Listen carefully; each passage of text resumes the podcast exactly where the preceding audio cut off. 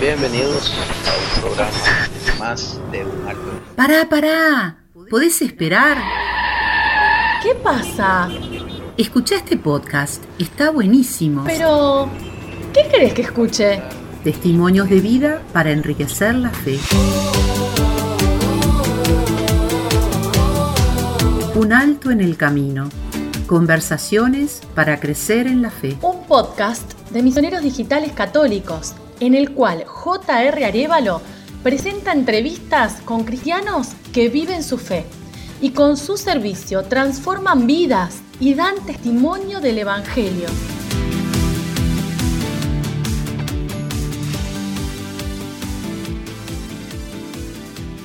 Bienvenidos a una nueva edición de Un Alto en el Camino. Soy J.R. Arevalo. En este programa hablaremos con Pablo Garretón, Pablo es argentino, neurocirujano, de la provincia de Tucumán y me cuenta que es la provincia más chica de Argentina. Su tiempo libre lo ocupa para su pasión. Practicó rugby desde los 7 años y hoy por hoy sigue envuelto en este mundo del rugby. Con él hablaremos acerca de este deporte, de sus orígenes y del proyecto en el cual ha, ha trabajado como está vinculado este deporte a la fe. Pablo también es casado con ocho hijos, la mayor de 27 y la menor de 4 años, católico practicante y como él mismo se describe, un pecador más que está en la lucha. Un alto en el camino. Conversaciones para enriquecer la fe. Pablo, gracias por atender a este llamado, un placer tenerte en nuestro programa. Muchas gracias José por invitarme, un gran gusto para mí. Muchas gracias y realmente eh, muy, muy contentos de poder eh, explorar este tema. El rugby, eh, no sé qué tan conocido sea en, América en general, sabemos que es un deporte que inició en el, en el viejo continente. Y para todas aquellas personas que de repente no conocen tanto acerca de, este deporte tan, eh, tan maravilloso y con tanta tradición, ¿por qué no nos contás de dónde nace el rugby? ¿Cómo nace y, cómo, cómo, está hoy este mundo del rugby? Bueno, el, rugby, como dices, nació en Inglaterra, hace casi 200 años. Inició su gestación en realidad hace como, como 200 años, después demoró unos 50 años hasta que se figuró, se, se armó como, como rugby, se separó definitivamente el fútbol, que tenía un origen común.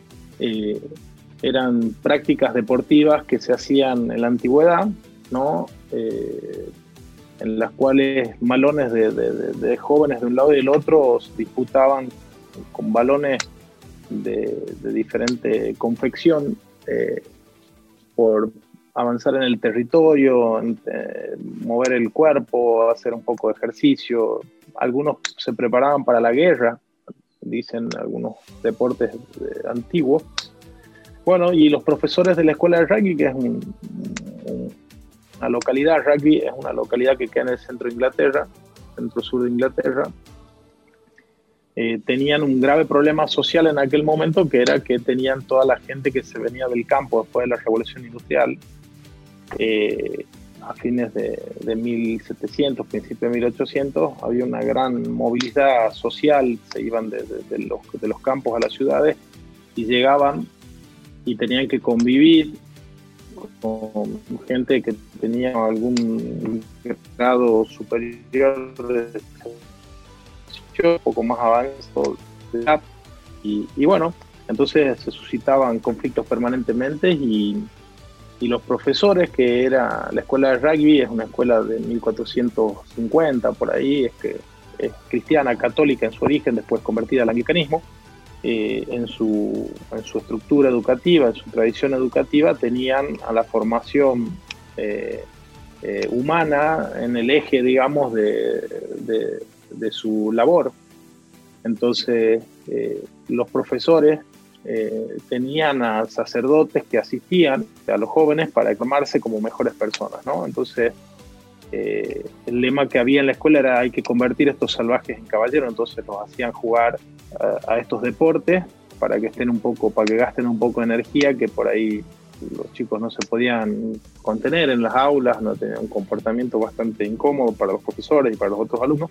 Entonces eh, los profesores le propusieron, ahí había un profesor llamado Thomas Arnold, que es el, le llaman el padre del deporte escolar, en realidad eh, había sido él y el, reverendo Bloxham, que era eh, quien lo acompañaba en esta dura labor de educar a los jóvenes en aquella época, para que practicaran este deporte que se llamaba fútbol, que no es el fútbol que nosotros tenemos ahora conocido, ¿no? Con estas líneas bien pintadas, 11 y 11, arcos, que yo no, eran, eran campos que bastante amplios, a veces iban de una ciudad a otra y dicen algunos relatos que, que maldatados históricos que había en ocasiones había hasta muertos en estas disputas que había no no en el colegio pero sí en la práctica de esta práctica deportiva entre que tampoco obedecían las pobres reglas que tenía ese deporte en aquel momento le decían, bueno, ustedes quieren hacer eso dentro del campo de juego, bueno, háganlo, pero afuera van a ser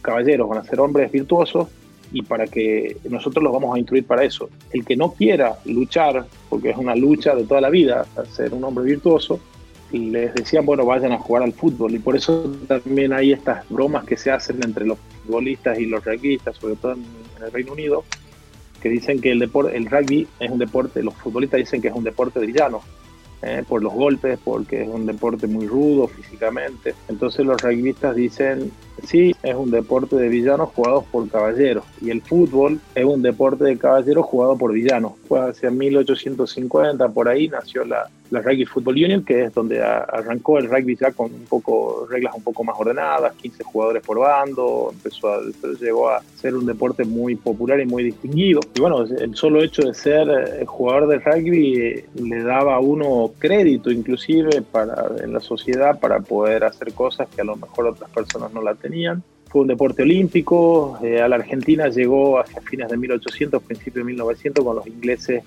venían con los ferrocarriles, los marinos que venían al país, clubes de rugby, hay clubes que tienen más de 120 años ya en el país, y bueno, y ha pasado muchísima gente, hoy hay casi 450 clubes en la Argentina, cientos de miles de jugadores que han pasado y, la verdad eh, no es que sea un deporte de caballeros el rugby, sino el rugby lo que procura es convertir estos salvajes en caballeros. Yo he sido un salvaje, un chico joven, con orden, mucha indurez. Bueno, el rugby te, ayuda muchísimo.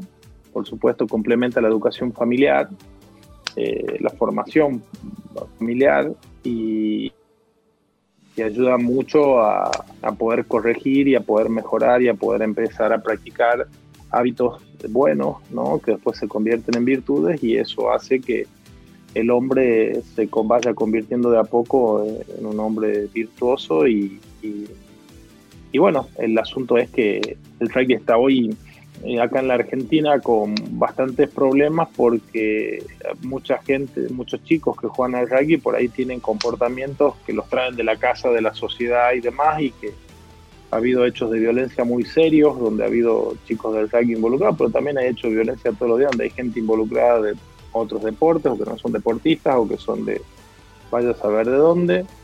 La, violencia y el delito en la Argentina están altísimos, donde casi que no hay control casi con eso. Así que bueno, esta, esta historia humana, ¿no? De comenzar y recomenzar cada vuelta y el rugby tiene eso, ¿no? En este tiempo el gran desafío de, volver a, a, lo suyo, a lo, su origen, que es convertir tratar de convertir salvajes en caballeros en este deporte buenísimo, lindísimo, se ha hecho como fama mundial. Un alto en el camino.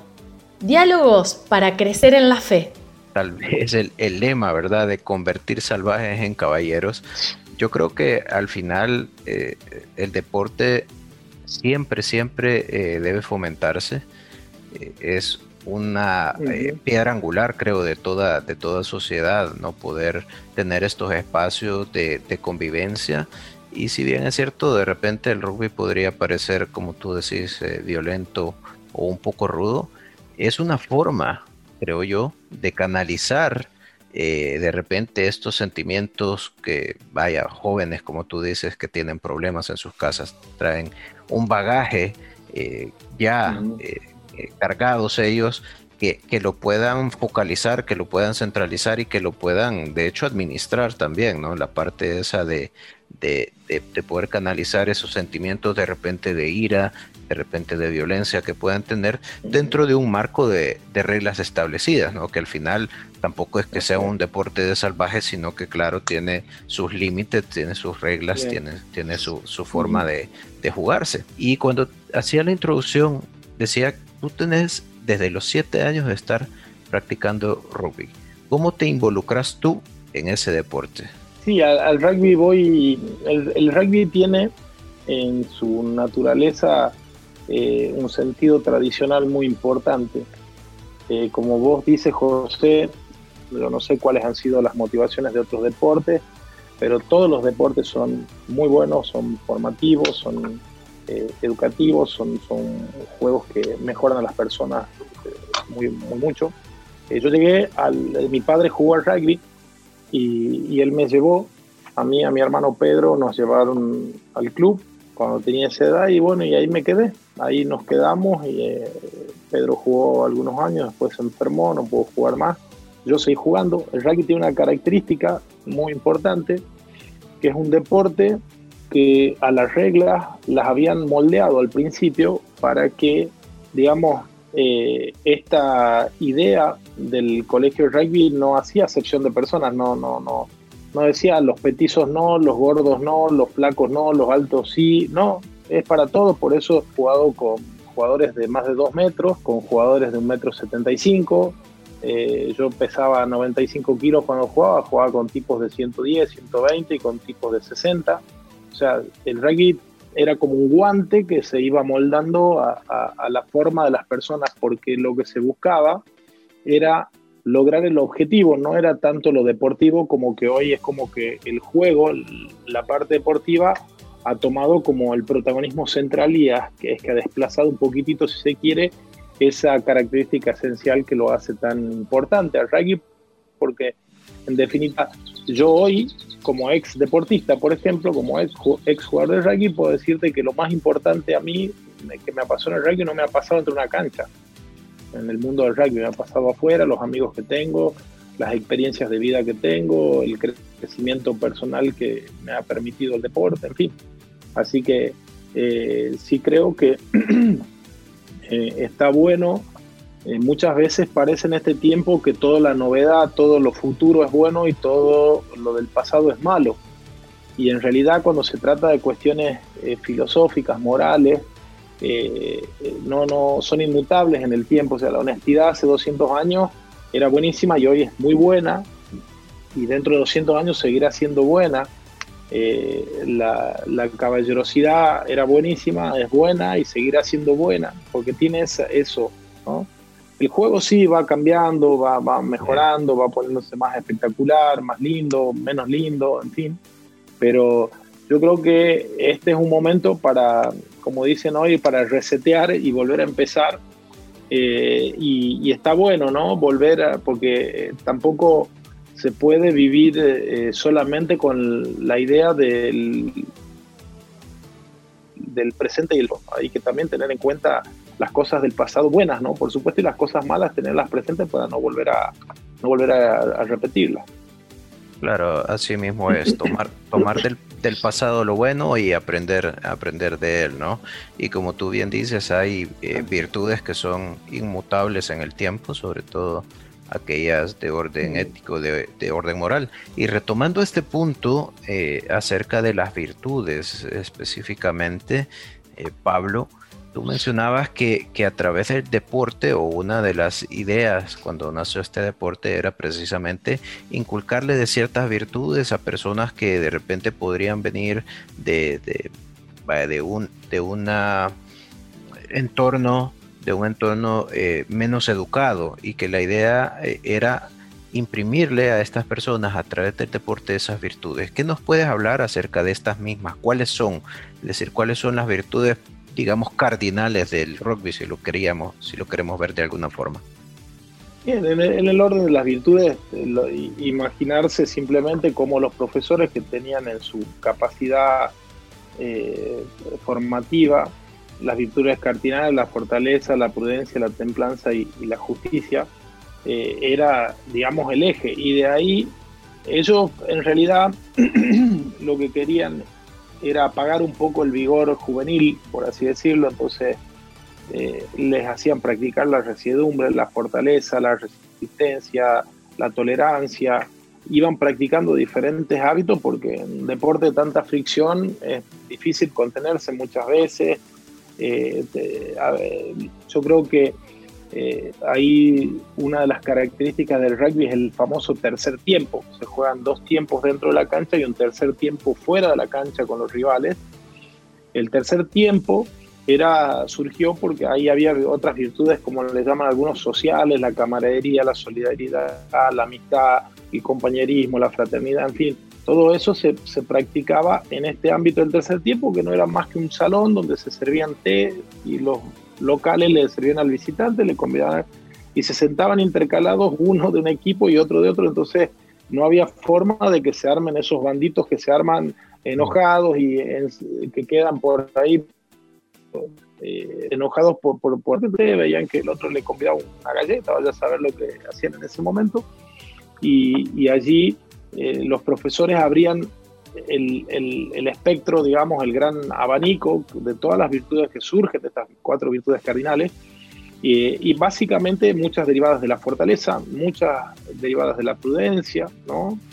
Eh, y bueno, la de la templanza, por supuesto. Entonces, eh, el rugby, cuando uno dice la, la, tenacidad de los jugadores, el coraje, los jugadores están nombrando solamente dos de, muchísimas virtudes que se pueden practicar en este deporte y en cualquier deporte y que solamente hay que tenerlo en cuenta y poder aplicarlo. Pues yo he tenido la experiencia por ahí de, tener algunos chicos y, por ahí eh, que los chicos practiquen el orden, la eventualidad, que practiquen eh, la, ser discretos en las conversaciones, ser respetuosos, eh, ser tipos ordenados para, para todo, eh, la, higiene, en fin. Eh, y los chicos salen ricos, les, gusta. Un alto en el camino. hablas de eso, están como, no te digo apagados, pero no están tan encendidos como cuando le hablas de estas cosas que son una esponja. Los chicos son una esponja para absorber cosas buenas y también cosas malas. Entonces hay que ganarle por ahí la, la disputa al, mal y tratar de, de, ganarlos en el bien, ¿no? En, estos buenos hábitos. Claro, que prive, que prive lo bueno en la mente de los, de los chicos, ¿no? Porque hasta el cielo no paramos con Jesús y con María y San José nuestro guía. Siguiendo, siguiendo nuestra conversación, eh, sí no se me escapa esta relación eh, que existe entre, entre el eh, catolicismo y digamos después cristianismo eh, eh, y el rugby, ¿no? particularmente, ¿podrías hablarnos acerca del movimiento cristiano para gente de rugby? ¿Cómo nace? ¿De dónde nace? ¿Y cuál ha sido el alcance particular que ha tenido? bien, es, es, una cosa que ha hecho mucho bien acá. El movimiento cristiano para gente de rugby nació hace casi 40 años, ¿no? en una gira de rugby, que eran unos viajes que se hacían, ibas a otro país o a otra provincia y jugabas varios partidos y después volvías a tu casa y ahí se, la amistad en esos viajes era muy, la alegría, en fin, muchas virtudes se podían vivir también en eso. Uno de los chicos en, en ese viaje en Sudáfrica se había enfermado y muchos no sabemos muchas veces cómo ayudar, entonces a uno se les ocurrió juntarse a rezar el rosario, entonces vamos a rezar el rosario por, por fulano que no estaba bien. Este fulano milagrosamente se mejoró y pudo jugar el último partido, como te contaba en otro momento, y que eh, fue la primera vez que un equipo sudamericano le ganó un equipo sudafricano. Después cuando volvieron ¿no? de eso, de esa, de esa gira, la inquietud siguió entre estos jóvenes y dijeron, bueno, vamos a hacer algo, pidieron consejo a algunos más grandes algunos más grandes que habían hecho algunos retiros de, los cursillos de cristiandad y, qué sé yo, no, no, me acuerdo bien de, cuál otro, dijeron, bueno, vamos a hacer algo parecido dentro del rugby para gente del rugby. Bueno, el movimiento tiene 40 años, vino a Tucumán en el año 2013, pasaron casi mil personas ya por los retiros del, mundo del rugby, jugadores, exjugadores, eh, mujeres vinculadas al rugby, esposas, madres, hijas, son todo el fin del movimiento es acercar gente del mundo del rugby a Dios, ¿no? Una cosa muy sencillita y muy, muy rica a la vez, ¿no? Muy, muy, muy poderosa porque ha, habido muchos favores recibidos, mucha gente este, muy buena que por ahí estaba alejada de Dios, pero muchas veces por no, no encontrar, digamos, algún espacio que lo llenara, bueno, lo encontraron, se hizo una capilla acá en Tucumán de Nuestra Señora del Rugby y San Agustín, que son los dos patronos del movimiento. Así que, bueno, eh, el, Dios y el rugby, para no, no poner en términos de, de cristianismo o, o, catolicismo y demás, pero sí ha sido por ahí donde ha venido. Dios y el rugby han estado, y los deportes en general, creo que han estado, siempre ha estado en los planes de Dios algo tan bueno y tan bien vivido, ¿no? Todos los deportes bien vividos son algo espectacular. Entonces creo yo que de alguna manera esa conjugación original, esa combinación esencial que ha habido en el deporte hace 200 años, hoy se ve como algo muy necesario en este tiempo donde la gente tiene poca idea de, el mundo en general tiene poca idea de Dios y el hombre también está un poco alejado, un poco le ha dado las, las espaldas a, a Dios, ¿no? Y, eso genera una sensación de vacío, una, sensación de, de, orfandad o de, o de, sinsentido que, que, bueno, que acercándose a Dios todas las luces es como que se encienden y como eh, la gente eh, revive estando viva, digamos, y, y se ponen contentos y, empiezan a suceder cosas muy buenas alrededor. No, no es magia, es gracia, digamos, es, es, la gracia de Dios que eh, ya nos ha buscado antes a nosotros, aunque nosotros no lo podamos creer, nos ha buscado antes a nosotros que nosotros a ellos, solamente nos, por ahí nos faltaba responderle un poquitito, bueno, eh, bueno, este es nuestro camino y, nosotros lo seguimos y tratamos de, como te decía, la lucha es de todo, es segundo a segundo, ¿no? No, se puede aflojar, como en el rugby, ¿no? Eso también tienen de lindo que en el rugby se lucha segundo a segundo, no te puedes distraer un segundo porque es muy exigente como es así la lucha, ¿no? Entre el bien y el mal dentro de la, del hombre. Ahí pone el buen taconeo de Fitzpatrick, se ir más sobre taclaba Garretón. En el debut como capitán del seleccionado le convierte dos tries a Nueva Zelanda.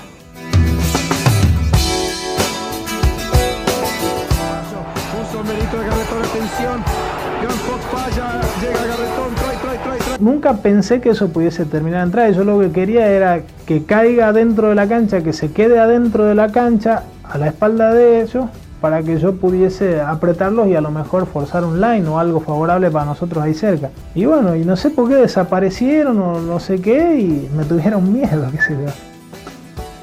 Estamos en su programa Un Alto en el Camino. Seguimos conversando con Pablo Garretón y de este vínculo entre cristiandad y rugby.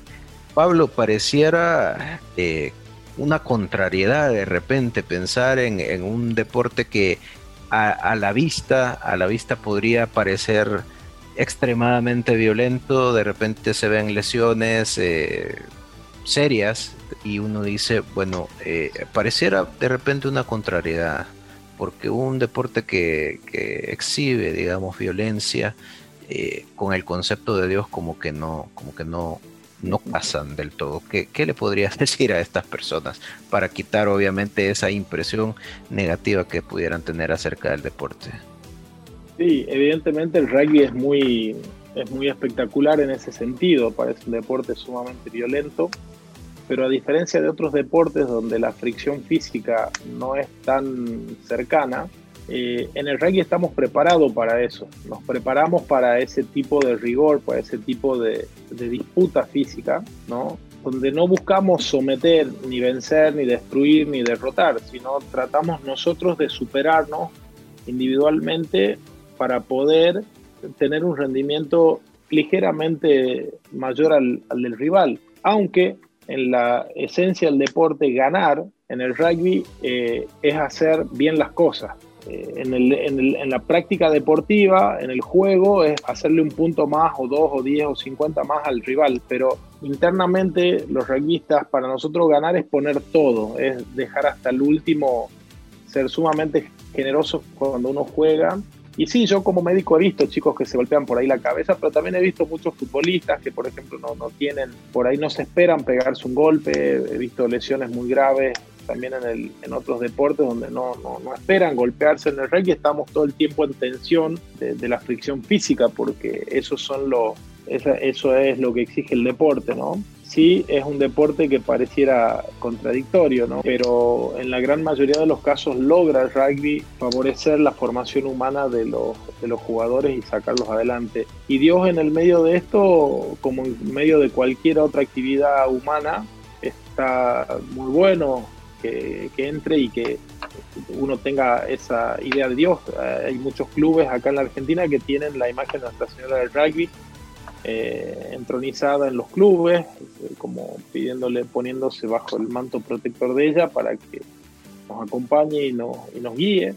Y bueno, tratamos de hacer esto del mejor modo posible y, y, como te digo, ante los ojos de Dios todo lo que uno hace es mucho mejor que si uno no tuviera ni siquiera conciencia o noción de Dios. Claro, así mismo es, este, y sobre todo pienso yo cuando Dios está en medio de todo nuestro quehacer e incluso en medio de este deporte que puede ser, eh, puede tener muchísimas finalidades más allá de la competición, como tú mencionas, eh, es, un, es un buen referente para sacar a, jóvenes de situación de, peligro, eh, es un buen referente para acondicionarlos incluso físicamente para que ocupen su tiempo en, en deporte, ¿no? también obviamente hablamos ya y, repetimos el tema de convertir salvajes en caballeros y tal vez traído a nuestro tiempo y, poniéndolo en nuestro contexto, este tema de, del salvajismo, no, no estamos hablando del salvajismo como se pudo haber entendido hace 200 años, más bien eh, nuestras, nuestras junglas de cemento que se vuelven las, las mismas ciudades de repente el trajín del día a día, lo rápido con lo que se mueve eh, nuestra vida, eh, de repente transporte público, el tráfico, nuestros trabajos, nuestros estudios para los chicos, que también el estudio es una, una fuente eh, bastante considerable de estrés, ¿no?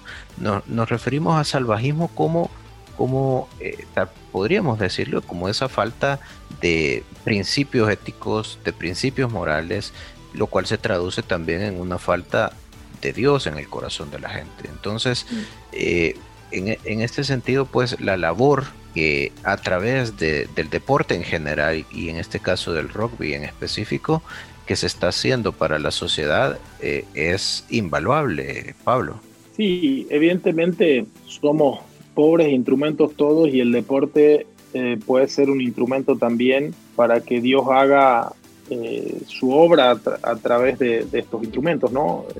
Yo siempre digo que el rugby es una herramienta porque no se comprende el milagro del rugby muchas veces, esto que vos dices, que, que parecen unos animales que se están golpeando dentro de la cancha, pero sin embargo esconde lo más íntimo de su esencia esto, ¿no? Este afán o este, este fin de, tratar de, de, convertir a la gente no solamente en buenas personas, sino también a Dios, convertirlos a Dios y eso, eso me parece que está bueno desde el punto de vista de, la utilidad que pueden tener los deportes como herramientas formativas humanas en este tiempo donde esto que vos dices, ¿no? Hoy estamos en un estado salvaje de todo contra todos, en el mundo, en los países, en las provincias, pareciera que eh, el hombre ha perdido el sentido de Dios, ha perdido el sentido del prójimo muchas veces, eh, prevalece a cualquier precio sobre el otro. Hoy el éxito, ¿qué es el éxito? El éxito está más el bien y el mal. Hoy hay mucha confusión. Acá acaban de aprobar una ley del aborto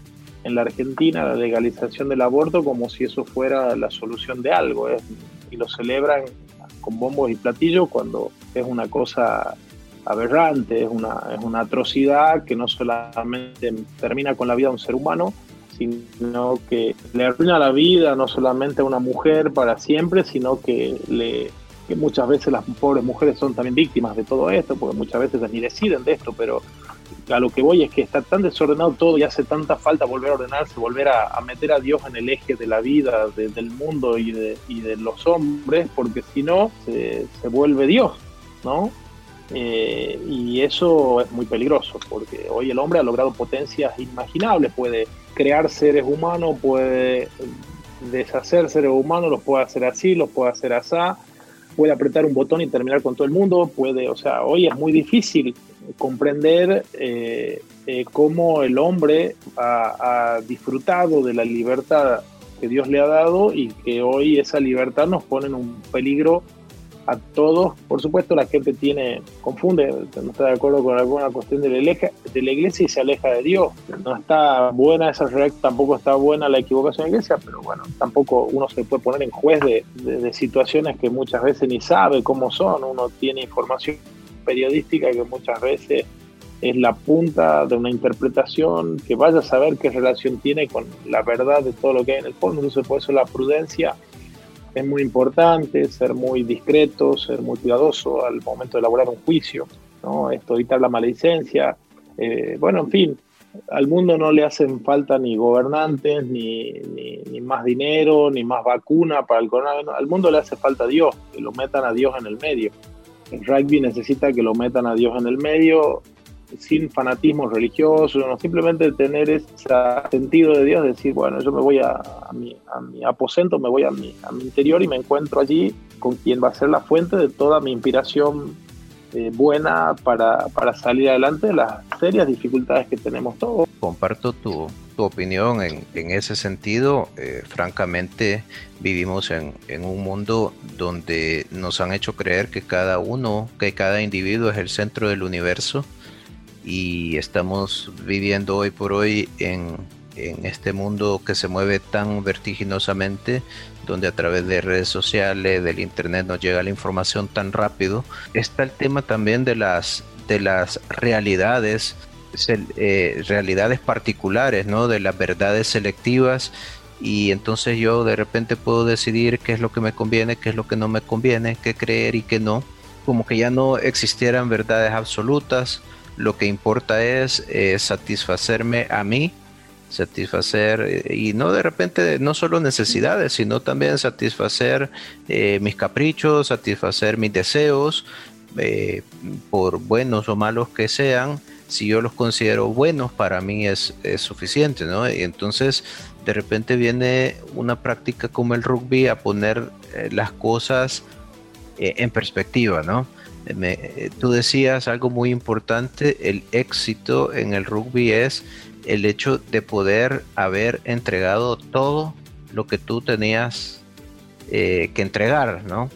Y, y, solamente esa parte, eh, queriéndolo o no, consciente o inconscientemente, emula una, una gran una gran acción, la misma acción de Jesucristo de entregarse completamente por nosotros en la cruz. Entonces, cuando, cuando mm. tú logras impregnarle a un joven y, grabarle en, su mente esta idea, que cuando tú estás haciendo el deporte, más allá de que si ganas o no ganas el partido, tú vas a ser exitoso cuando has dado todo de ti mismo, cuando te has entregado completamente a ti mismo para que los mismos miembros de, por, por más bien por, por los mismos miembros de tu equipo y que, y que en esa entrega hay valor, que ese esfuerzo eh, vale la pena hacerlo independientemente de la recompensa, que es si gané o no el partido.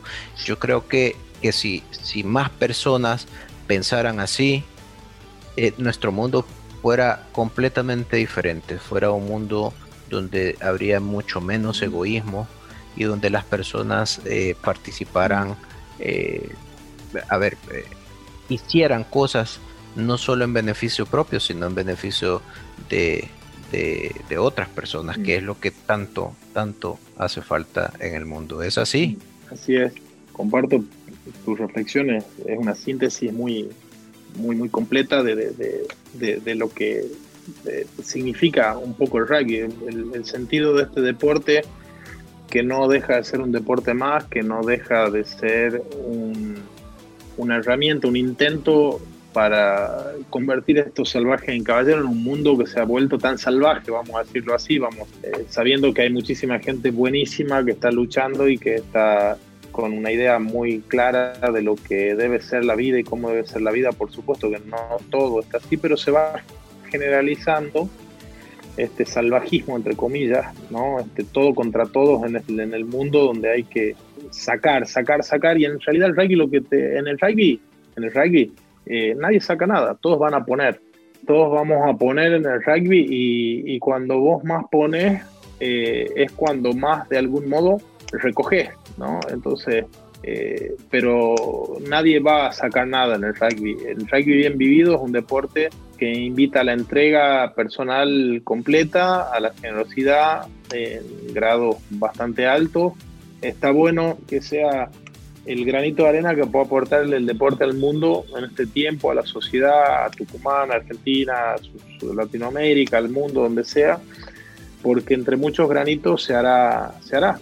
Yo creo que está bueno vivir bien los deportes, vivir bien el rugby, comprenderlo al sentido del deporte correctamente, volver a las fuentes, volver al origen y volver a empezar, ¿no? Me parece que está bueno no pensar todo lo que se ha perdido y todo lo que se está perdiendo, sino simplemente, punto, de acá para adelante, eh, no importa la jugada de recién, vamos por la, por la próxima jugada, vamos porque si te quedas atado en el pasado, te quedas eh, atado en las que va a pasar dentro de 20 minutos en el partido, no, lo que, lo que importa es lo que puedas hacer hoy y que te pueda mover a la próxima jugada y que te pueda ir llevando y así practicando vivir, ¿no? Eh, el pasado ya pasó, eh, el futuro no sabemos si va a llegar para nosotros y vivir hoy, no comamos y bebamos que mañana moriremos, sino simplemente vivir bien, vivir bien el, el hoy por si nos toca o están los planes de Dios, está que uno viva unos años más, bueno, vivir bien el hoy para que ese sea el cimiento del mañana, ¿no?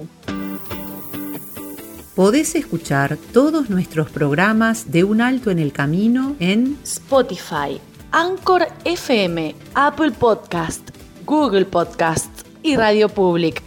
Búscanos como Un Alto en el Camino. Podés seguirnos en nuestras redes sociales como Misioneros Digitales Católicos como Un Alto en el Camino, una historia de fe, y en Instagram como JR Areval. En misionerosdigitales.com vas a poder escuchar las reflexiones del Padre Luis y leer artículos y noticias sobre formación cristiana. Visita misionerosdigitales.com. Hasta el cielo no paramos.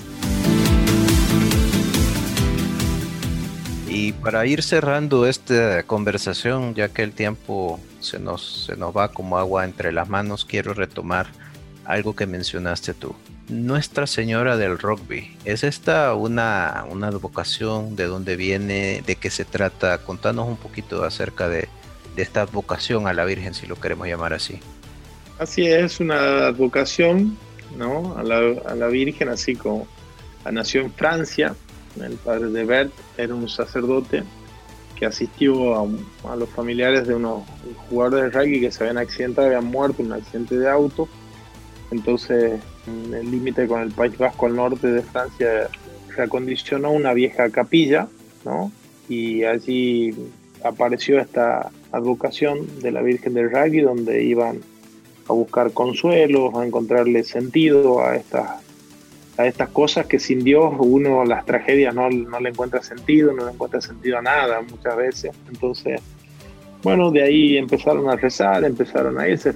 Fue un punto de peregrinación de muchos rugbyistas de todo el mundo, donde muchos dejaban sus camisetas de rugby, empezó a tomar sentido. Lo, había un sacerdote acá en la Argentina que conocía de esta capilla y de, de esta educación, así que bueno, eh, cuando se armó el movimiento cristiano de gente de rugby, bueno, como son las cosas de Dios, ¿no? Todo empieza a encajar y empieza a tomar sentido todo lo que en el pasado uno no le había encontrado sentido. Así que bueno, ahí fue que vino Nuestra Señora del Rugby a la Argentina y se quedó y está ya por muchas provincias, como te digo, está en muchos clubes, una estatuilla muy simpática, donde hay un niñito llevándole la pelota, está así como en la falda de la, de la Virgen, entregándole la pelota a, a, la Virgen. Bueno, es muy simpática, muy, muy cariñosa con todos nosotros, nos, cuida mucho y, estamos eh, felicísimos. Acá hemos replicado una capillita acá en Tucumán y bueno, ahí está Nuestra Señora del Rugby eh, y también hay una estatuilla de nuestro patrono que es San Agustín. Y nada, estábamos allí, rezamos ahora con todos estos protocolos del coronavirus y qué sé yo, ha estado todo medio parado este año. Es la primera vez en casi 40 años que no se hacen retiros.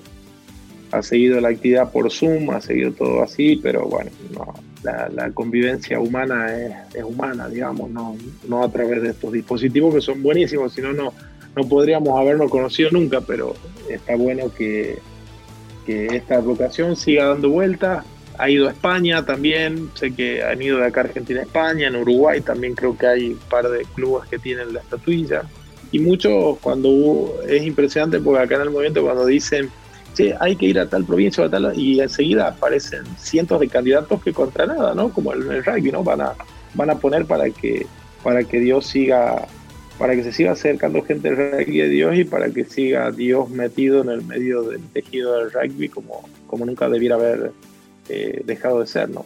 Dios en medio de todo, en medio de, nuestras vidas, en medio de nuestra familia, en medio de nuestro trabajo y, ¿por qué no también? También en medio del deporte. Eh, definitivamente ha sido una, una plática muy eh, reveladora, Pablo.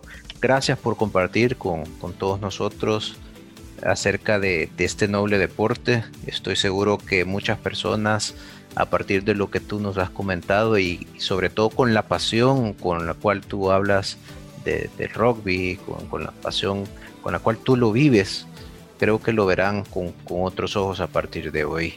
Ánimo, llevándole alegría y virtudes a través eh, del rugby a muchos jóvenes. Muchas gracias por estar con nosotros. José, ha sido un gusto para mí muy grande y bueno, nada, eh, que esto sirva también como para poder hacer un mundo mejor, ¿eh? que es lo que tenemos que tratar entre todos.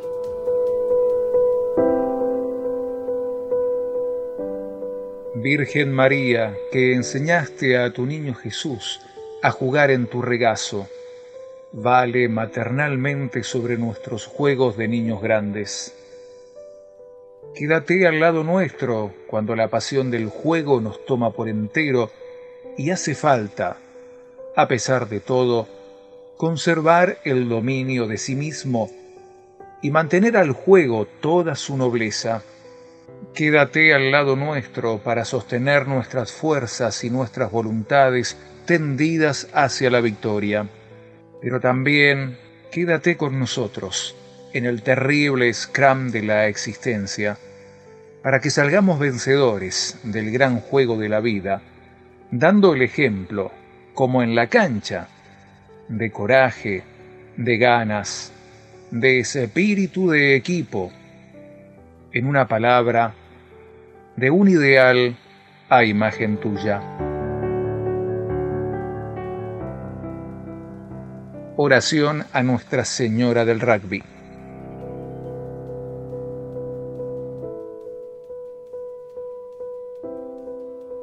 Gracias también a todos por habernos sintonizado en este nuevo programa.